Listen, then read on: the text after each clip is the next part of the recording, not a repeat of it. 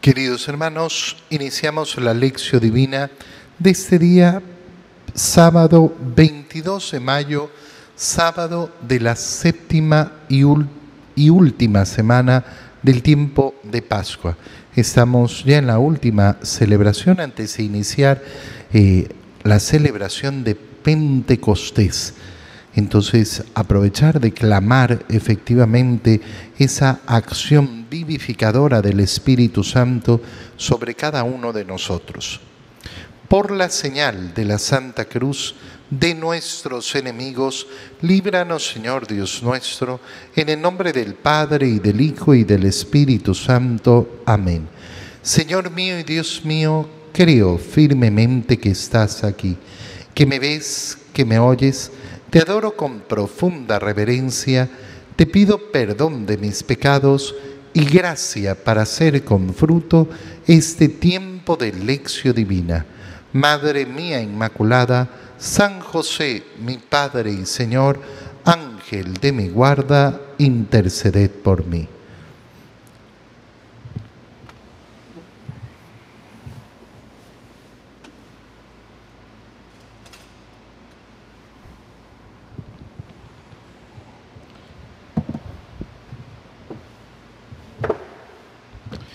Continuando con la lectura del libro de los Hechos de los Apóstoles, estamos ya llegando al final de los Hechos de los Apóstoles. Leemos el capítulo 22, versículos 16 al 20 y 30 al 31. En aquellos días, cuando llegamos a Roma, se le permitió a Pablo vivir en una casa particular con un soldado de guardia.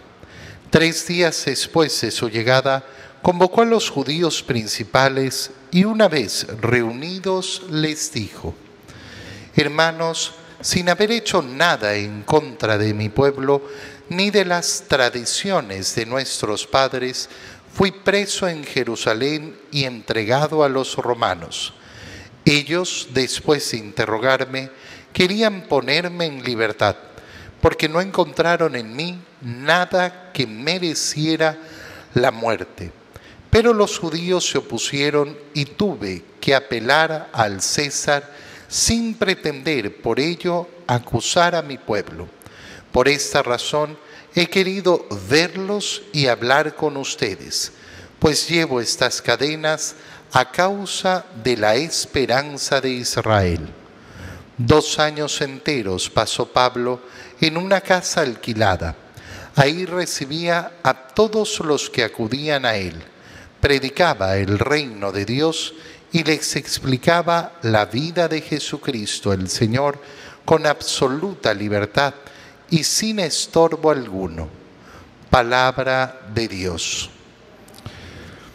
Como veíamos ayer, Pablo acude a este resquicio legal que tenían los ciudadanos romanos de pedir ser juzgados por el César, algo que lógicamente eh, no era habitual que se pidiera por lo que significaba. Significaba tener que estar esperando eh, quién sabe cuánto tiempo hasta que el César quisiera efectivamente realizar, realizar ese juicio. Entonces era algo, eh, algo sumamente complicado. Pero Pablo, sobre todo, ve en este resquicio el modo de asegurarse de llegar hasta Roma. ¿Y por qué? Porque el Señor se lo había anunciado. Así como has dado testimonio de mí en Jerusalén, animó. Así vas a dar testimonio de mí en Roma. Y entonces eh, el libro de los Hechos de los Apóstoles concluye diciéndonos todo el tiempo que permaneció San Pablo en Roma predicando con relativa libertad. Relativa libertad en qué sentido? En el sentido de que mientras esperaba el juicio de César, estaba en una casa alquilada donde podía recibir a la gente.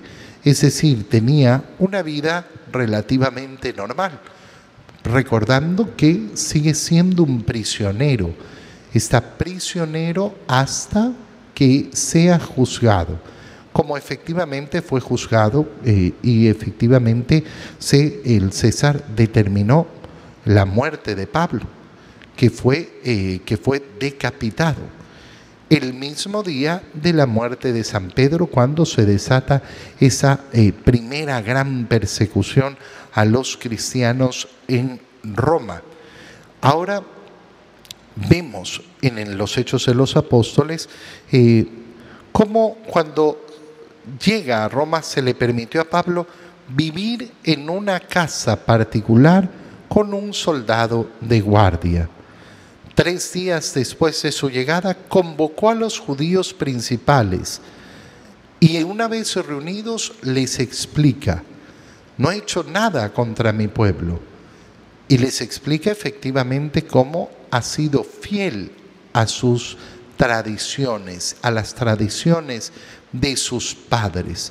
Pero fui preso en Jerusalén y entregado a los romanos.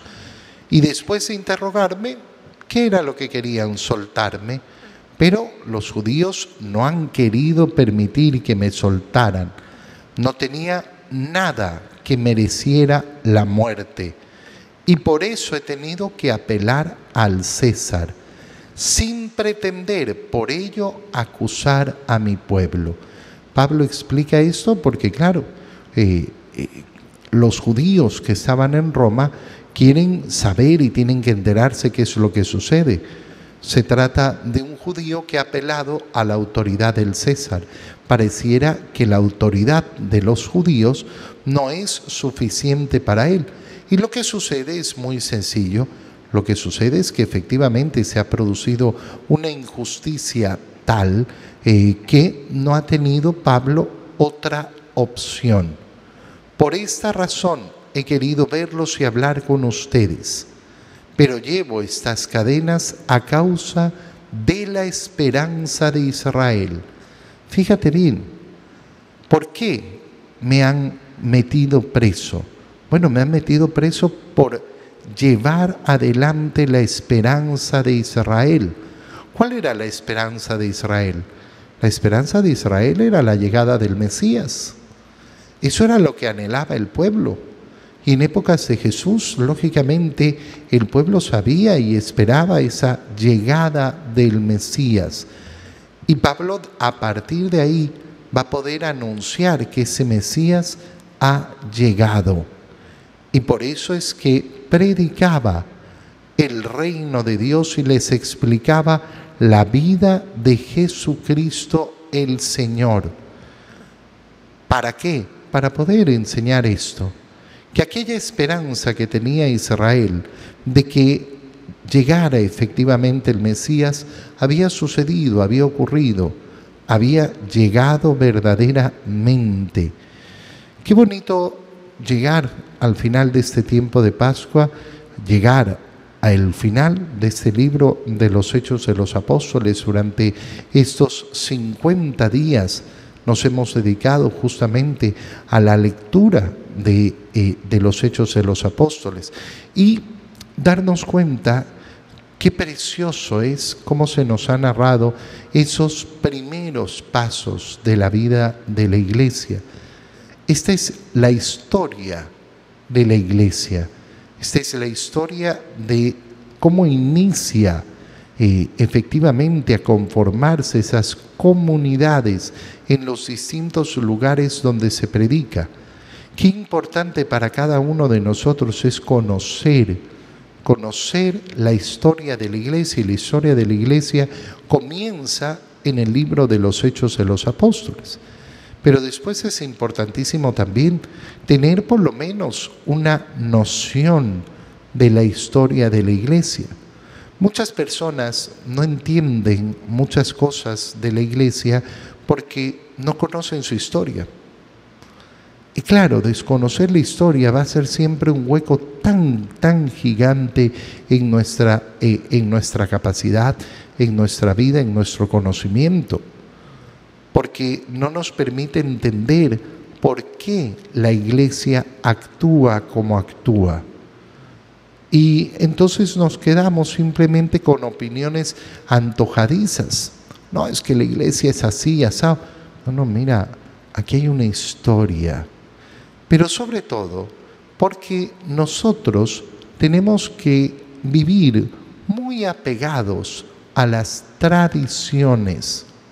Oye, si tú te fijas profundamente en toda la grandeza de lo que significan las tradiciones de la iglesia, son dos mil años, dos mil años de tradición, dos mil años de tantas y tantas formas y maneras que se han ido desarrollando para imitar a Cristo.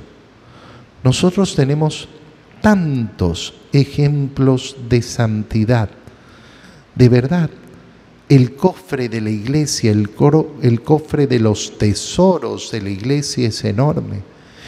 Cuando nosotros abrimos el cofre de las oraciones de la iglesia, es una belleza. Eso está reflejado, por ejemplo, en la liturgia de las horas. Quien acostumbra a, eh, a seguir la liturgia de las horas, que es lo que va a ir descubriendo, va a ir descubriendo cómo la iglesia utiliza efectivamente esa historia del pueblo de Israel, utiliza efectivamente esos salmos que son la palabra de Dios, unidos con qué? Unidos con tantos himnos, tantas invocaciones, tantas reflexiones que han hecho los santos, los doctores de la iglesia, pastores maravillosos que se presentan en esa, eh, en esa historia de la iglesia. Nosotros, eh, nosotros debemos efectivamente saber aprovechar eso. Si abrimos el cofre del arte litúrgico, por ejemplo, todo lo que, todo lo que quiere decir los himnos y los cánticos son una belleza, una profunda, profunda belleza. A mí me da pena cuando las personas viven en esa mentalidad tan de los años 70, tan de los años 80, de querer negar eh, eh, todo lo que sea, por ejemplo, el latín no, no, es que no entiendo. Pues si no es tan difícil tampoco, ¿eh? Si no es tan, tan difícil. Pero además, evaluar todo de acuerdo a lo que yo entiendo y no darnos cuenta de la belleza. Cuando, por ejemplo, nos unimos a un cántico que ha sido tan tradicional en la iglesia, por ejemplo, el Adoro te devote, Qué precioso pensar cuántos hijos de la iglesia que han luchado a través de los años lo han cantado de la misma manera que lo estoy cantando en este momento. Eso le da un profundo sentido a lo que significa la unidad, la unidad de la iglesia. Qué bonito saber, además, yo estoy repitiendo, justamente aquello que han hecho otros y que han salido triunfadores, que han sabido avanzar por esta vida y salir verdaderamente triunfadores. Cuando no tenemos una visión amplia, cuando creemos que la historia se limita a la historia de mi vida, simplemente yo. Mira, nos armamos de una tremenda pobreza, de una tremenda pobreza. Y la iglesia, la iglesia es todo el contrario, riqueza, riqueza en sus tradiciones, llena, llena de grandes y grandes tesoros que es precioso descubrir. Fíjate, eh, justo el día de ayer el director del coro me decía, Padre, estamos eh, practicando eh, el Ave María en, en, algún, en, alguna, en alguna lengua, no me acuerdo cuál, pero no sé, es que a veces la gente no le gusta que... pero ¿a quién le cantan ustedes? Le pregunto yo. Qué triste es ver, por ejemplo, cuando una persona cree que el coro tiene que cantarme a mí para que yo me entretenga, para que yo me sienta bien. Qué falta de visión. Yo estoy en una celebración litúrgica, el coro no me está cantando a mí, le está cantando al Señor. Y yo debería estar preocupado de eso, de que la alabanza al Señor sea una alabanza preciosa, al más alto nivel. Ah, no, a mí me gusta que canten canciones para que yo pueda cantar. Prende la radio, hermano. Prende la radio y canta todo lo que quieras. Diviértete todo lo que quieras. Pero qué precioso es ir más allá y darnos cuenta de que esos criterios tan pequeñitos, tan minúsculos, tan individualistas, no nos conducen a la riqueza. Y yo le decía al profesor del coro, oye, nuestra parroquia es María Madre de la Iglesia. Agarra la tradición de toda la iglesia y vívela. No importa de dónde, eh, de dónde venga, en qué idioma venga, es iglesia. La iglesia universal, la iglesia que es una. La iglesia que eh, no tiene efectivamente una lengua, sino que desde Pentecostés todas las lenguas se hacen una. En la lectura del Evangelio, leemos la última parte del Evangelio de San Juan, justo desde donde hemos concluido eh, ayer la lectura. Capítulo 21 versículos 20 al 25. En aquel tiempo Jesús dijo a Pedro, sígueme. Pedro, volviendo la cara, vio que iba detrás de ellos un discípulo a quien Jesús amaba, el mismo que en la, casa, en la cena se había reclinado sobre su pecho y le había preguntado, Señor, ¿quién es el que te va a traicionar? Al verlo, Pedro le dijo a Jesús, Señor, ¿qué va a pasar con este? Jesús le respondió, si yo quiero que éste permanezca vivo hasta que yo vuelva, ¿a ti qué? Tú sígueme. Por eso comenzó a correr entre los hermanos el rumor de que ese discípulo no habría de morir. Pero Jesús no dijo que no moriría, sino si yo quiero que permanezca vivo hasta que yo vuelva a ti, ¿qué? Este es el discípulo que atestigua estas cosas y las ha puesto por escrito. Y estamos ciertos de que su testimonio es verdadero. Muchas otras cosas hizo Jesús y creo que si se relataran una por una, no cabrían en todo el mundo los libros que se escribieran Palabra del Señor. Varias ideas importantísimas en este final del libro de San Juan, del Evangelio de San Juan. Empecemos por atrás. Primero, muchas cosas más hizo el Señor que no están escritas en este libro y no están escritas en ningún libro. ¿Por qué?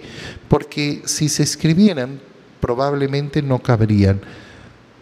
No, no, cabrían en el mundo todos los libros que necesitaríamos escribir. ¿Qué es lo que está diciendo el evangelista San Juan?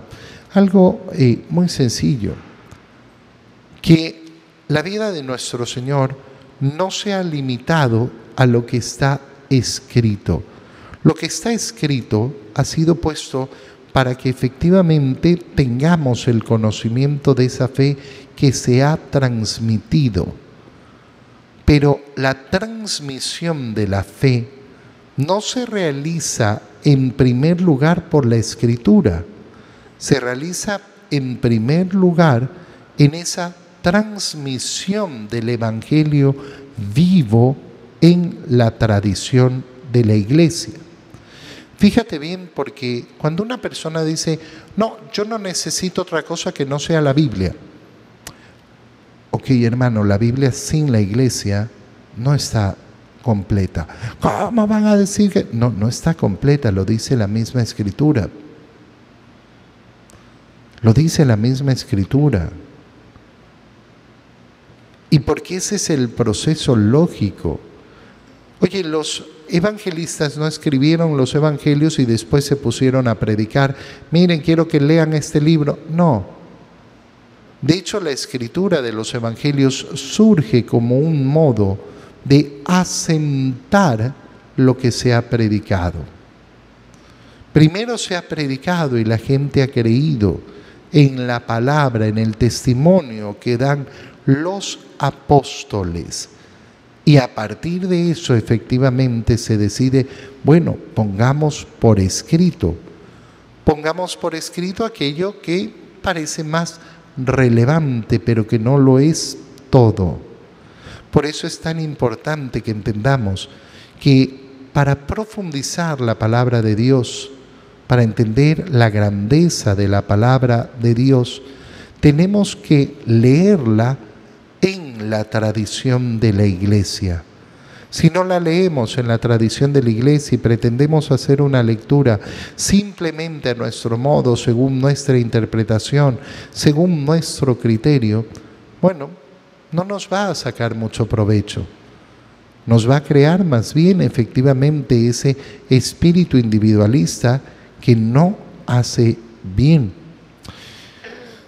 Segunda cosa importantísima, fíjate cómo esta escena se enmarca dentro de esa pesca milagrosa después de la resurrección del Señor. Pedro ha ido a pescar junto con los otros apóstoles, no han pescado nada. Llegando a la orilla, el Señor les ha preguntado si han pescado o no.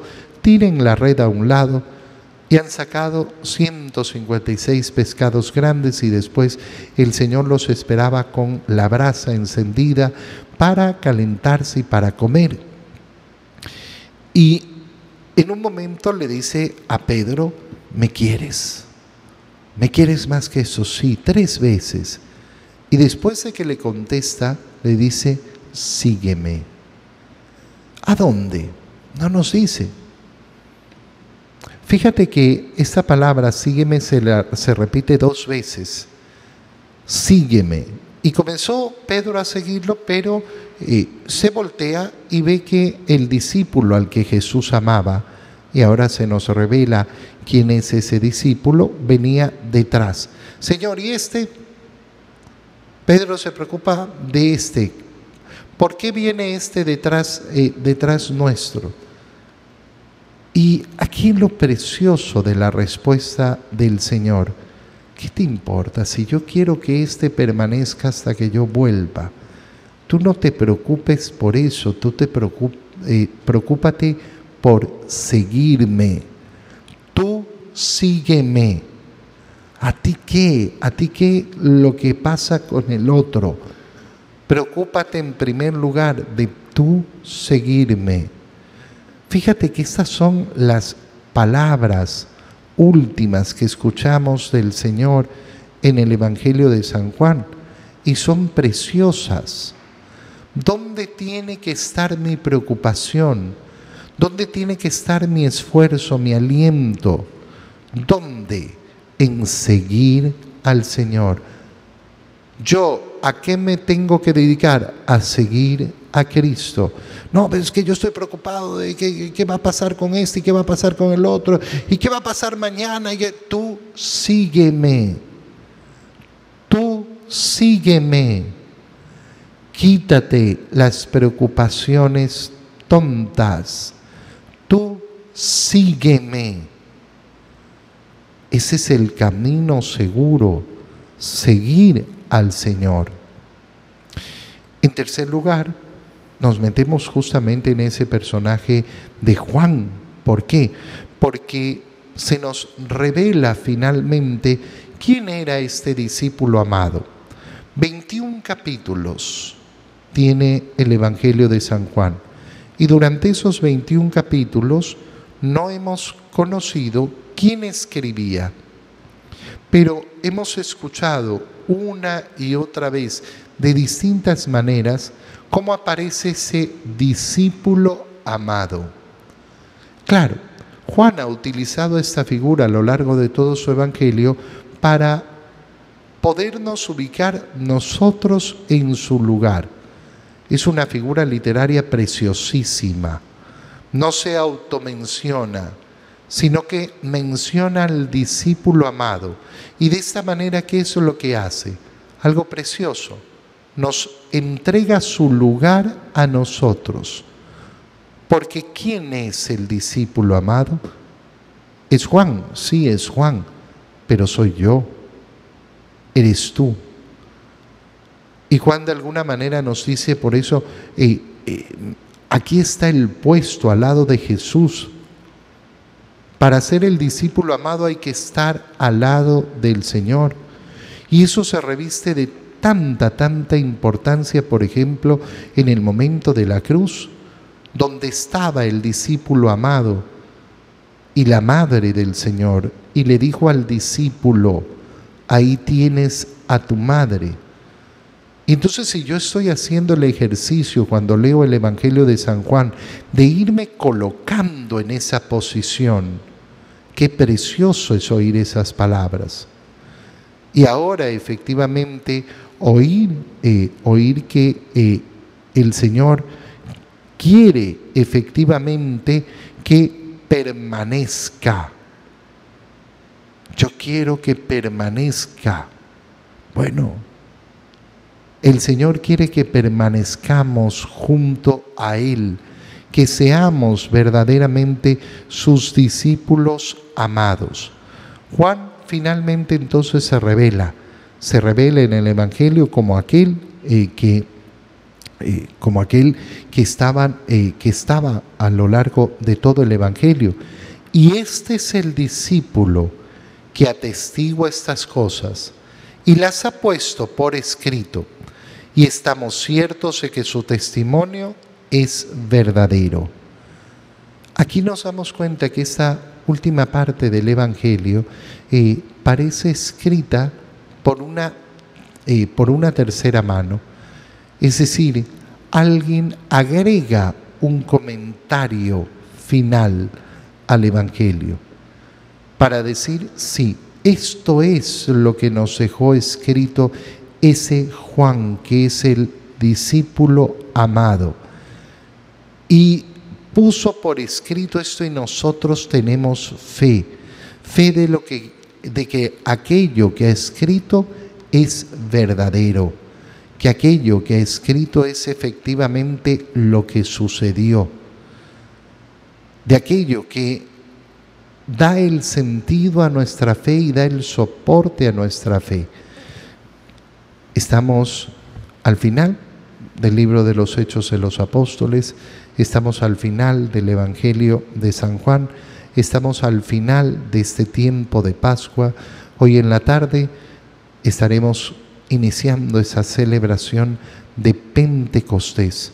Pidámosle al Señor que la acción del Espíritu Santo fortalezca en nosotros el testimonio de los apóstoles, que la vida de la iglesia sea efectivamente mi vida, que yo sea un miembro vivo de la iglesia y que sea un discípulo preocupado especialmente en seguir al Señor. Te doy gracias, Dios mío, por los buenos propósitos, afectos e inspiraciones que me has comunicado en este tiempo de lección divina. Te pido ayuda para ponerlos por obra. Madre mía Inmaculada, San José, mi Padre y Señor, Ángel de mi guarda, interceded por mí. María, Madre de la Iglesia, ruega por nosotros. Queridos hermanos, que tengan un feliz día.